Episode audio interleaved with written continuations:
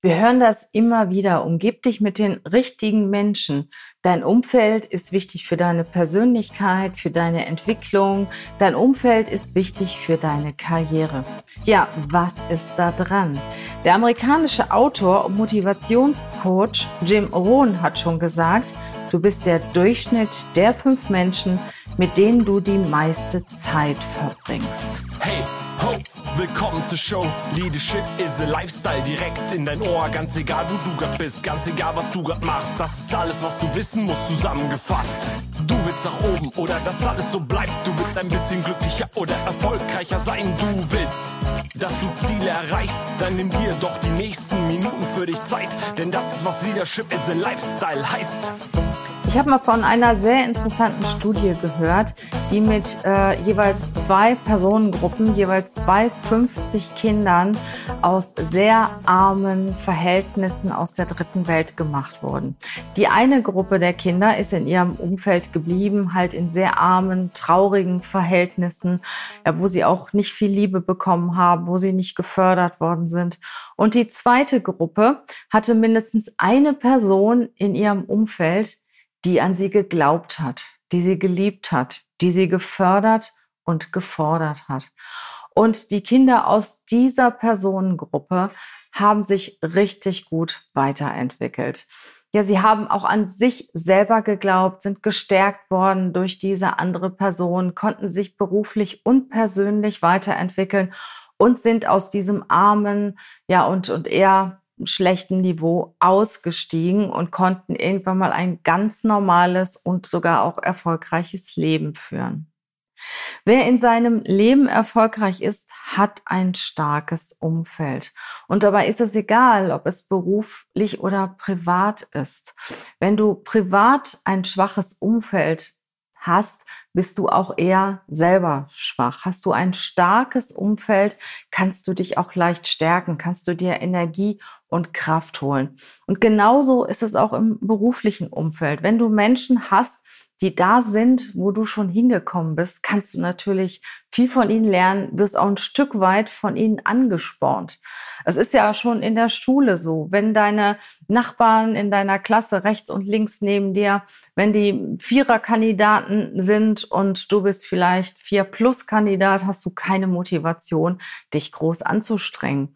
Hast du aber Menschen, die um dich herum sitzen, mit denen du auch befreundet bist, die vielleicht Zweierkandidaten sind, hast du schon eine gewisse Motivation weiterzukommen. Fragst dich vielleicht, hey, kannst du mir mal was erklären? Kannst du mir helfen? Und du kommst ganz automatisch weiter. Da musst du gar nicht viel daran tun, sondern du wirst angespornt von deinem Umfeld. Das siehst du auch im Sport. Hast du zum Beispiel einen Läufer, einen, einen Sprinter, ähm, ja, und der sprintet hinter jemandem, der sehr schnell ist, wird er automatisch auch schneller. Oder du fährst Fahrrad oder du joggst und du joggst mit einer Person oder fährst Fahrrad mit einer Person, die schneller ist als du. Dann gibst du auch Gas. Und so ist das im wirklichen Leben. Du versuchst immer deinem Umfeld zu folgen. Das machst du auch im Unterbewussten schon. Dass du immer möchtest, dass du dran bleibst, dass du nicht verloren gehst, dass du nicht abgehangen wirst. Und das Gleiche ist auch so, wenn du dich mit Menschen triffst, sagen wir mal zum Beispiel im privaten Umfeld. Wie geht es dir nach diesem Treffen? Du triffst dich zu einem gemütlichen, netten Abendessen. Wie geht's dir danach? Geht's dir gut? Geht's dir besser als vorher? Hast du Energie getankt? Hast du einen schönen Abend gehabt? Hast du Freude gehabt? Ja, hast du den Abend genossen? Gehst du danach so richtig zufrieden ins Bett oder hat dich der Abend gestresst? Gab es heftige Diskussionen, kontroverse Diskussionen? Gab es negative Anmerkungen? Gab es viel Kritik? Ja, war die Stimmung vielleicht im Boden? Wie gehst du dann ins Bett? Gehst du dann immer noch mit Freude ins Bett? Ich glaube eher nicht. Ich persönlich versuche mich mit Menschen zu umgeben, die mir positive Energie schenken, die an mich glauben, die auch ein Stück weit besser sind als ich. Und die Lebenszeit ist begrenzt, das wissen wir alle. Und unsere Zeit ist begrenzt. Wir vergessen das nur manchmal in dem einen oder anderen Moment. Und ich finde es ganz wichtig, dass wir uns genau überlegen, mit wem wir unsere Zeit verbringen. Mit Menschen, die uns gut tun, mit Menschen, die uns auch weiterentwickeln, wenn wir das möchten. Oder verbringen wir unsere Zeit mit Menschen, die uns eher nicht so gut tun und uns sogar runterziehen.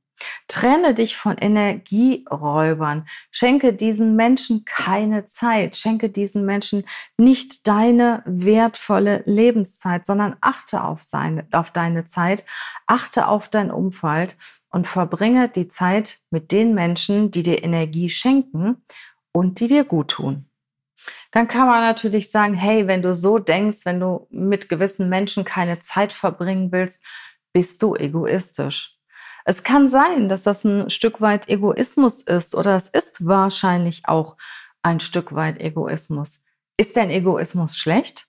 Also ich sage, ein, der Egoismus ist auch ein Stück weit ein Selbstschutz und gehört zu deiner eigenen Verantwortung, gehört zu deiner Selbstverantwortung. Du brauchst deinen Egoismus, um dich zu stärken.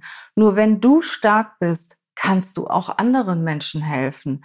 Wenn du klar bist, wenn es dir gut geht, hast du auch die Fähigkeit, andere Menschen zu unterstützen und weiterzubringen. Wenn du nicht an dich glaubst, wer soll's sonst tun? Und das, was du von dir denkst, das strahlst du natürlich auch aus.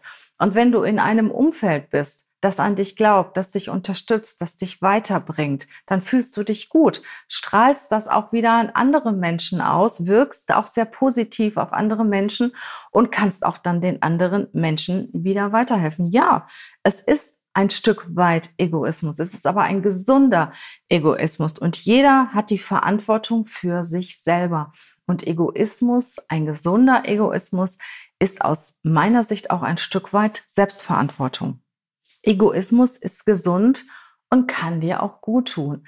Wenn du morgens in den Spiegel schaust und sagst, hey, schön, dass du da bist, dir geht es gut und ich freue mich auf diesen Tag, dann strahlst du das aus und Menschen möchten sich auch mit dir umgeben, weil du ihnen gut tust. Mein Fazit aus dem Thema Umfeld. Unser Umfeld kann uns Energie schenken und uns Energie nehmen. Unser Umfeld kann uns motivieren und demotivieren. Es kann uns fördern, es kann uns auch ausbremsen. Es kann uns zum Lachen und auch zum Weinen bringen. Suche dir dein Umfeld gezielt auf, aus. Nehme wahr, wie die Menschen, mit denen du dich umgibst, auf dich wirken. Nehme wahr, was es aus dir macht, wenn du deine wertvolle Zeit mit unterschiedlichen Menschen verbringst. Und ein gesunder Egoismus gehört zur eigenen Selbstverantwortung. Also ein gesunder Egoismus ist erlaubt und suche dir die Menschen aus, mit denen du deine wertvolle Zeit verbringst. Schön und ich freue mich, dass du bis hier zugehört hast, ja, und deine wertvolle Zeit mit mir verbringst. Dass du jetzt mal zehn Minuten ähm, dafür eingesetzt hast, von deiner wertvollen Zeit meinem Podcast zuzuhören. Ich freue mich natürlich, wenn du mir auch eine positive Bewertung gibst bei iTunes, wenn du den ein oder anderen aus deinem Bekanntenkreis aufmerksam machst auf meinen Podcast und natürlich auch, wenn du mir ein Feedback gibst.